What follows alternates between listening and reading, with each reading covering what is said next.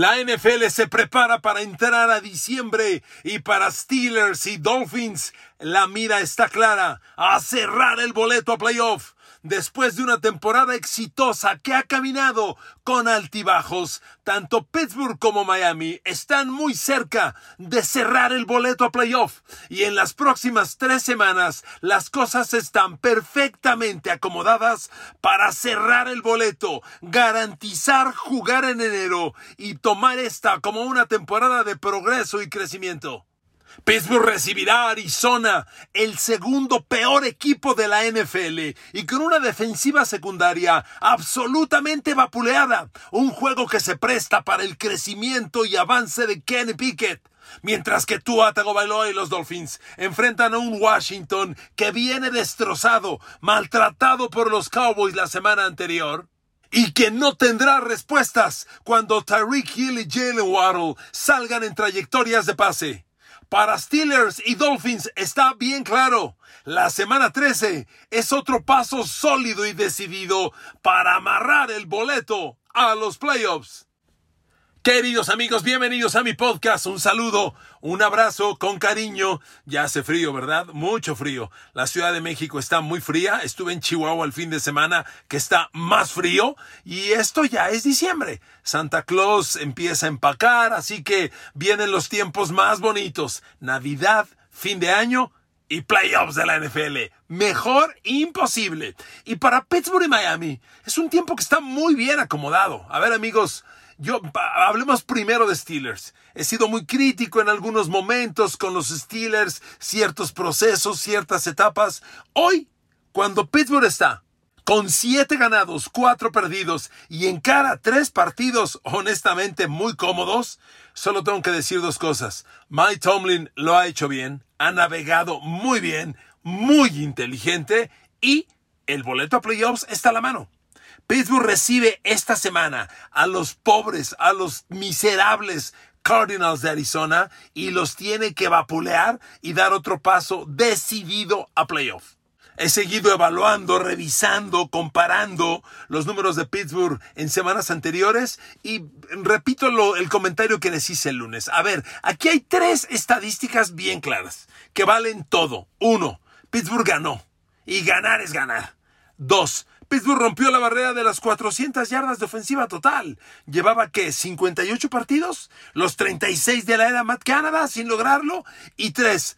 Kenny Pickett finalmente lanzó más de 20 pases completos por primera vez desde la jornada 1. Esos tres elementos hacen que esta nueva era post Matt Canada sea exitosa. ¿Fue o no Matt Canada? Todavía hay que esperar algunas semanas para sacar esa conclusión, pero hoy Pittsburgh es mejor que el anterior, indudablemente. Necesitamos más semanas y sobre todo retos de mayor dificultad para conocer si Eddie Faulkner como coordinador ofensivo y Mike Sullivan como el play caller son la dupla perfecta para llevar y hacer crecer a Kenny Pickett, que es a final de cuentas lo que Pittsburgh necesita para que vengan los éxitos que todo el mundo sueña, el regreso al Super Bowl. Un ejercicio muy interesante en el analytics de este juego que es maravilloso es ver la fotografía de la distribución de pases. Cuando tú ves el pass chart, el, el, cuadro, el diagrama estadístico de dónde lanzó y qué completó Kenny Pickett la semana anterior con Cleveland y el domingo pasado con Cincinnati, simplemente con ver la foto encuentras diferencias. Por supuesto, esto es hablado, no puedo mostrarle fotos, pero si usted viera el cuadro de distribución de Kenny Pickett ante los Browns, primero una gran cantidad de, pases antes de la línea de scrimmage, atrás de la línea de scrimmage o en zonas muy cortas y sobre todo un extraño vacío en el centro del campo. Kenny Pickett no atacó el centro del campo para nada. Usted lo compara como radiografías una con una con los Bengals y hay mucha mayor agresividad. Contra Cincinnati solo lanzó cinco pases atrás de la línea de scrimmage. Contra Cleveland lanzó siete. Hay una diferencia. Y el centro del campo, muy socorrido sobre todo. Pat Fryermuth. Yo creo que la mayor joya que pueden presumir Follner y Sullivan en la primera semana fue el renacer a Pat Fryermuth, sacarlo de la línea de scrimmage donde era un bloqueador más, un tackle ofensivo más y atacar al centro del campo con él. Esta fue claramente la, estrategia ofensiva de Pittsburgh, porque Kenny Pickett, de los 33 pases que lanza, 11, la tercera parte, son a Pat Fryermuth. Y de los 11 que le lanza, completa 9, que no son pocos, 120 yardas, 13.3 promedio por recepción. Y con él mueve las cadenas en seis ocasiones, lo cual también es sobresaliente. Entonces, amigos, aquí hay estrategia aquí hay estrategia, aquí hay ejecución y aquí hay éxito. Entonces yo con eso me quedo. Donde sí quiero ponerle un stop y hacerlos pensar a ustedes, Steeler Nation, que seguramente en gran parte me están escuchando, ojo amigos, dos cosas. Uno, le ganaste a Cincinnati. La defensa de Bengals, si bien no es mala, es muy competitiva, tampoco es la de Cleveland. La semana previa perdiste con Cleveland, la mejor defensa en la liga. ¿De acuerdo? No es lo mismo Bengals que Browns. Y segundo, Pittsburgh, metiste 16 puntos. Sigue siendo muy poco. A ver, Steelers, metiste un touchdown. Uno. Y 16 puntos. Nada más. Entonces, stop. Hay otro elemento, y aquí sí tenemos que involucrar incluso a Matt Canada, que claramente le está funcionando a Pittsburgh. Y le está funcionando muy bien. Amigos, por cuarta semana consecutiva, el ataque terrestre de Pittsburgh produjo más de 150 yardas por tierra. Ante los Bengals, Pittsburgh corrió 153. Es la cuarta semana seguida y el principal cambio en esto es la inclusión de Broderick Jones como tackle derecho. Pittsburgh está corriendo el balón muy bien. Ya, a ver, en esta NFL, cuatro semanas seguidas de 150 yardas o más, por Dios, eso es muy bueno. Pittsburgh enfrenta a Arizona esta semana y lo enfrenta en Pittsburgh. Es que de veras también hay que reconocer que a Pittsburgh se le acomodaron las cosas. Te toca visitar a Browns y Bengals y ¿qué crees? Dishon Watson y Joe Burrow lesionados. Y ya que ganaste uno y perdiste el otro, ahora vuelves a casa y te toca Arizona y Nueva Inglaterra. Son el segundo y el tercero peor equipos de la NFL en semanas consecutivas. Por eso amigos, yo les digo que sigue para Pittsburgh amarrar el boleto a playoff.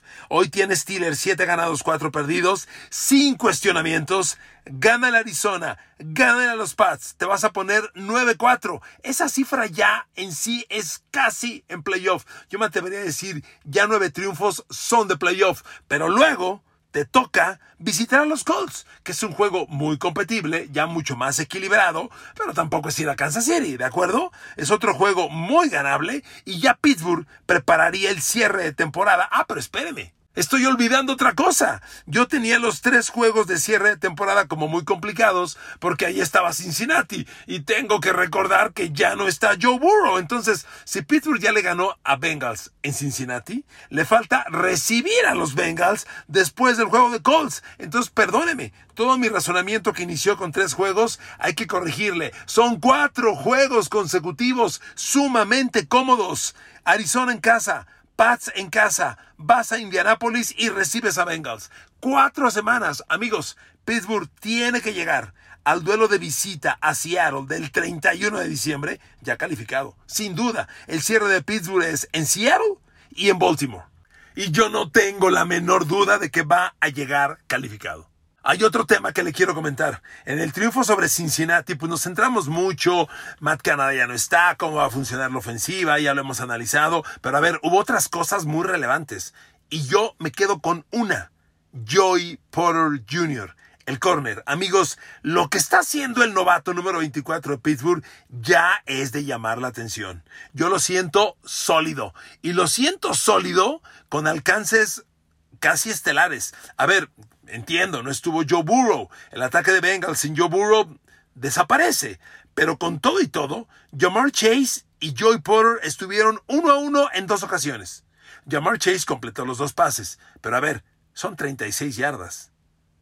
Son dos primeros y diez. Cero touchdown. En total, Cincinnati atacó a Joey Porter tres veces. Le completó esos dos con Jamar Chase para míseras 36 yardas y dos primeros ideas que no significaron nada. El trabajo de Joey Porter está siendo sumamente relevante. Déjeme darle ahora los números globales de la temporada. El corner novato de Pittsburgh, segunda de draft de Penn State, hijo del gran Joey Porter, linebacker exterior. ¿Cuál usaba Joey Porter? ¿El 55? ¿Estoy bien? Creo que sí, ¿verdad? Lo recuerdo de los Búfalos de la Universidad de Colorado. Se me va su número. Creo que sí fue el 55. Ahí, por favor, me, me, comentan en los, en los comentarios si me hacen el favor. Pero bueno, Joy Porter, en lo que va de la temporada, escuche esto. Está permitiendo 41% de pases completos. Le han completado 14 pases en 34 partidos. A ver amigos, llevamos 11 juegos de la temporada y Joy Porter ha permitido 14 pases completos. Es casi un pase por juego. Ojo, solamente uno de touchdown. Solo uno ya interceptó uno y en lo que siempre les he dicho, la estadística más importante de un corner, pases desviados o bateados, el líder en Pittsburgh es Patrick Peterson, tiene seis. Le sigue Levi Wallace, tiene cinco, que son los dos corners de tiempo completo. Y en tercero, Joy Porter, que tiene cuatro. Amigos, este novato si Broderick Jones ya es titular y está liderando un ataque terrestre que ya domina domingo a domingo y que es una enorme ayuda para Kenny Pickett, bueno, pues sume a Joy Porter. No quiero decir que ya es un lockdown corner, pero lo está haciendo sumamente bien. El impacto inmediato que queríamos de estos dos novatos, tarde, pero está llegando. Bienvenido sea. Y miren amigos, para cerrar con Pittsburgh regresándome a la ofensiva, Kenny Pickett tiene que subir su nivel de juego. Porque en el partido con Cincinnati hay cosas muy buenas, como le decía, pero a final de cuentas, solo produjiste un touchdown, solo uno. Es sobresaliente también que Kenny Pickett mantiene su racha de no lanzar intercepciones. ¿Cuántas veces hemos platicado, queridos amigos? Lo primero que tiene que hacer un coreback cuando quiere ayudar a su equipo es no perder el balón. ¿Saben cuándo fue la última vez que Kenny Pickett perdió un balón, es decir, fue interceptado, primero de octubre contra Houston, cuando perdieron 36. Primero de octubre, oiga, mañana o pasado mañana, ya es diciembre. Desde el primero de octubre, Kenny Pickett no pierde un balón. Y espéreme, solo lleva cuatro intercepciones en todo el año, que para 11 juegos es una super cifra. No le interceptan en los últimos siete partidos y lo que indudablemente sí hay que cuestionarle es que tiene que ser más productivo, más explosivo, porque si bien todas estas cifras son muy buenas, tampoco podemos negar que lleva tres partidos consecutivos sin pase de touchdown y que solo ha lanzado un pase de touchdown en los últimos siete juegos. Y es aquí, queridos amigos, donde la llegada de Arizona y su mediocre defensa es un regalo de Dios para Pittsburgh y para Kenny Pickett. Kenny Pickett está obligado a tener ante Arizona un gran día. Yo me atrevo a decir, debe tener su mejor día en lo que va de la temporada. A ver, datos muy rápidos. Arizona ha permitido 21 pases de touchdown en lo que va de la temporada. Son casi dos pases de touchdown por partido. ¿Ok? Su corner, Marco Wilson, ya permitió 5 de touchdown y le están completando casi el 80% en los pases, 78.9%.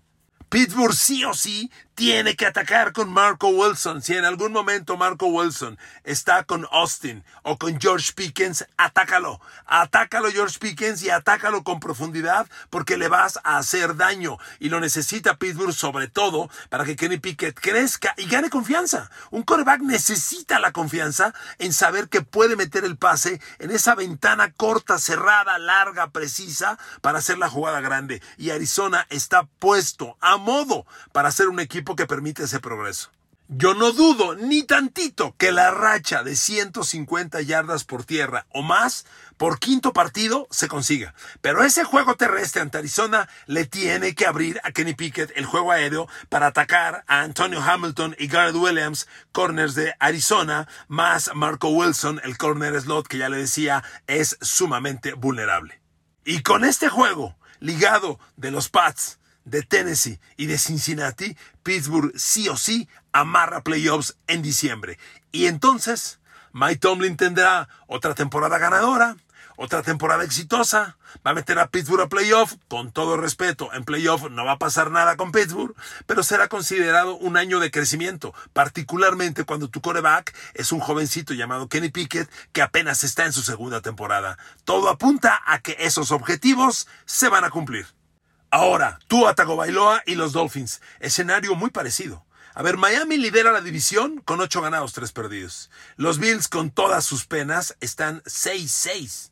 Aunque ojo, Buffalo ya le ganó a los Dolphins. Entonces la diferencia entre ellos no son dos victorias, es una y media. ¿De acuerdo? Si Miami perdiera uno y Buffalo lo gana, se ponen casi empatados esperando el segundo duelo entre ambos. Entonces, Miami va bien, pero tiene que amarrar. Ahora, es un gran momento para tú y los Dolphins, porque por Dios, se repite el escenario de Pittsburgh. Miami con este 8-3 va a Washington, que es una visita muy ganable. Pregúntele a Dallas cómo le fue ante Washington. Luego recibe a Titans. Recibe a los Jets, a los que acaba de vapulear el viernes pasado en el Black Friday. Eh, con esos tres partidos, Washington, Tennessee y Jets, Miami que tiene hoy 8-3, tiene que ponerse 11-3 y para después de ganarle a los Jets el 17 de diciembre, los Miami Dolphins sí o sí ya deben ser considerados campeones divisionales y equipo de playoff. Lo que yo le he criticado a Miami y que le voy a seguir criticando hasta que me demuestre lo contrario, es que Tua y sus Dolphins no le han ganado a un equipo grande. Pero bueno, amigos, el destino le pone a estos tres rivales, perdón, mediocres. Ir a Washington, recibir a Tennessee, recibir a Jets, por Dios. Son tres victorias muy a la mano. Entonces Miami sí o sí se va a meter a playoff. Y es que Tua trae una temporada brutal. Ya tiene 22 de touchdown, 10 intercepciones. Y ojo, viene de un partido mediocre contra Jets, en el que lanzó solo uno de touchdown por dos intercepciones. El partido ante Jets fue el primero de la temporada en el que Tua tiene más intercepciones que touchdown. Es el primero en toda la temporada, uno y dos pero produjo 243 yardas, a final de cuentas logró la victoria sólida, no, no, tan no tan aplastante como creíamos, pero una victoria sólida a final de cuentas, 30-21, y los tiene en la puerta al playoff. Caray amigos, la semana pasada, el Thanksgiving, Dallas le metió 45-10 a Washington. Claro, fue en Dallas, pero esto en Washington no habría sido muy diferente. Dallas le produjo a los, a los ex-Redskins, a los Commanders, 431 yardas de ofensiva total y 331 por aire. Miami tiene todos los elementos para abusar igual o peor de estos Commanders. Miren amigos, Washington trae dos estadísticas increíblemente malas. Ya le decía yo hace unos minutos que la defensiva secundaria de Arizona ante Pittsburgh es mala, porque ha permitido 21 pases de touchdown. Bueno, agárrense. La defensiva secundaria de Washington le han metido 28 pases de touchdown. Son dos y medio por juego. Y vas contra el segundo líder pasador de la liga, que tiene al mejor receptor de la liga en Tariq Hill y, el y la mejor dupla con Jalen Waddle. Amigos, por favor. El escenario está puesto para otra aplastante exhibición de Miami. Ahí le decía, Washington tiene dos estadísticas realmente alarmantes. La segunda son las capturas de coreback. A ver, han permitido 55 capturas de coreback sobre el pobre de Sam Howell. Simplemente, en los últimos cuatro partidos, han atrapado 14 veces detrás de su línea Sam Howell. Dallas lo detuvo 4, Giants 4, Seattle 3, Nueva Inglaterra 3. Imagínense, los Pats 3. Como andan, los Giants en su primer juego tuvieron 6, Atlanta tuvo 5, Chicago tuvo 5, Filadelfia 5, Buffalo tuvo nueve capturas sobre el coreback Sam Howell de, Washington, la línea frontal de Miami, aunque acaba de tener un golpe durísimo al perder a Jalen Phillips, pero al parecer va a reemplazarlo con Jason Pierre-Paul, tiene que abusar de todo esto y Miami cerrar el pase a playoff en las próximas semanas. Miren amigos, concluyo con esto. Un equipo como Miami, que ha hecho las cosas muy bien, ya está en la puerta al playoff.